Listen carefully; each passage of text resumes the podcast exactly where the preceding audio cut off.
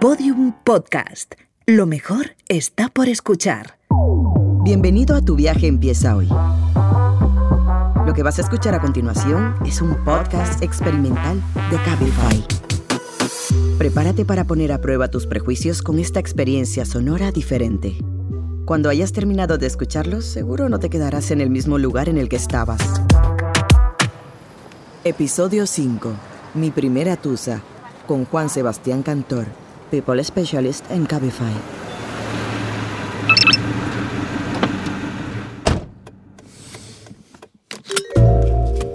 Juan llevaba 10 meses de relación cuando sintió la necesidad de revisar el móvil de su pareja.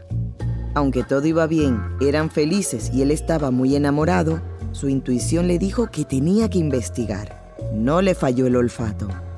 Vi por error el, el, móvil. Yo pensé que eran cosas que uno no debería hacer con una pareja, pero fue un momento en donde me prestaron el celular, hice una llamada y cuando lo volví a dejar, bueno, me, habló mi conciencia, Pepe Grillo, donde me decía, ok, tienes que revisarlo pero realmente me di cuenta que lo que lo que se busca, lo que no se debe, se entera uno de lo que no quiere.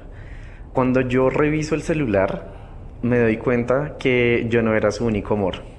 A partir de ese momento, lo que yo empiezo es a pues hacer reclamo porque estás con hablando con otras personas, porque me estás haciendo eso en su momento. Yo la verdad no lo entendía y de una vez el viaje se acabó, todo se acabó. ¿Cómo experimentó Juan esta ruptura? A. Se abre una app de citas para vengarse. O B. La tusa fue tremenda. Llantos espontáneos, canciones tristes, ¡uah!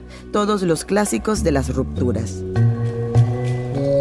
Yo empecé a vivir mi drama Hoy en día lo, lo puedo decir con, como con risa porque finalmente uno es un poco inmaduro o, o neófito en este tipo de temas, ¿sí? Era mi, mi, mi primer amor y todos los días yo posteaba canciones muy tristes. Todas las canciones de Sam Smith estaban en, mi lista de reproducción de Spotify, las de Adele, que realmente nunca hacen falta eh, empiezo a reaccionar muchísimo a través de las redes sociales y pues bueno, también el drama paralelo que, que uno vive todos los días. De hecho me pasaba que yo me levantaba en la mañana y lloraba un poco, ¿sí?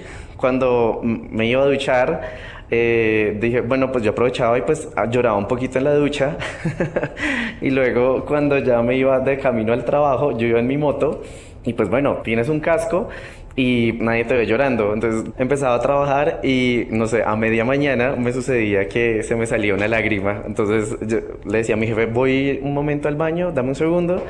Ya regreso, me iba al baño a llorar un poquito y luego como que bueno, ya respiraba y como que me devolvía. Realmente fueron días, que un día digo yo como chistosos, obviamente fueron días tristes, pero finalmente siento que hace parte del proceso de la tusa. Cuando uno ya está en proceso de sanar, muchísimo mejor. Cuando ya tus amigos te apoyan, sales de rumba, eh, cambias tu, tu, rutina, por decirlo así. Eh, y cuando estás bien, nuevamente aparece la expareja tóxica, ¿sí? Entonces, yo accedo como tal a verme con mi expareja.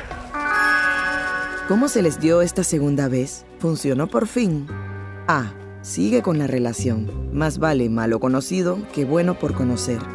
O B. Juan no estaba convencido y decide romper poco después. Planeamos el viaje, era para Cartagena. Sucede que re regresamos más o menos en diciembre, ¿sí? Yo sabía que no iba a funcionar, en donde yo era una persona pues un poco tóxica, ¿sí? Planeamos el viaje, ¿sí? esta persona me dice, venga, hagamos este último viaje juntos, ¿sí? Por lo menos. Pero yo dije, no, yo no quiero ir porque definitivamente no quiero. O sea, muy internamente yo sabía que era como desestabilizarlo un poco económicamente y pues que partiera obviamente sus tiquetas. Pero yo no contaba con una situación adicional que pasó. Ya se habían acabado las cosas, ¿sí? Se llega el día que teníamos planeado para el viaje y la aerolínea me envía los tiquetes a mi correo electrónico. Pero con lo que yo no contaba era que me habían llegado tres tiquetes y habíamos comprado dos. Vi el tiquete de una tercera persona. Yo tengo un superpoder es un poder un poco random y es que yo tengo la capacidad de encontrar personas por internet con, con, el nombre, bueno, siempre encontramos las redes sociales, los amigos, mejor dicho, todo.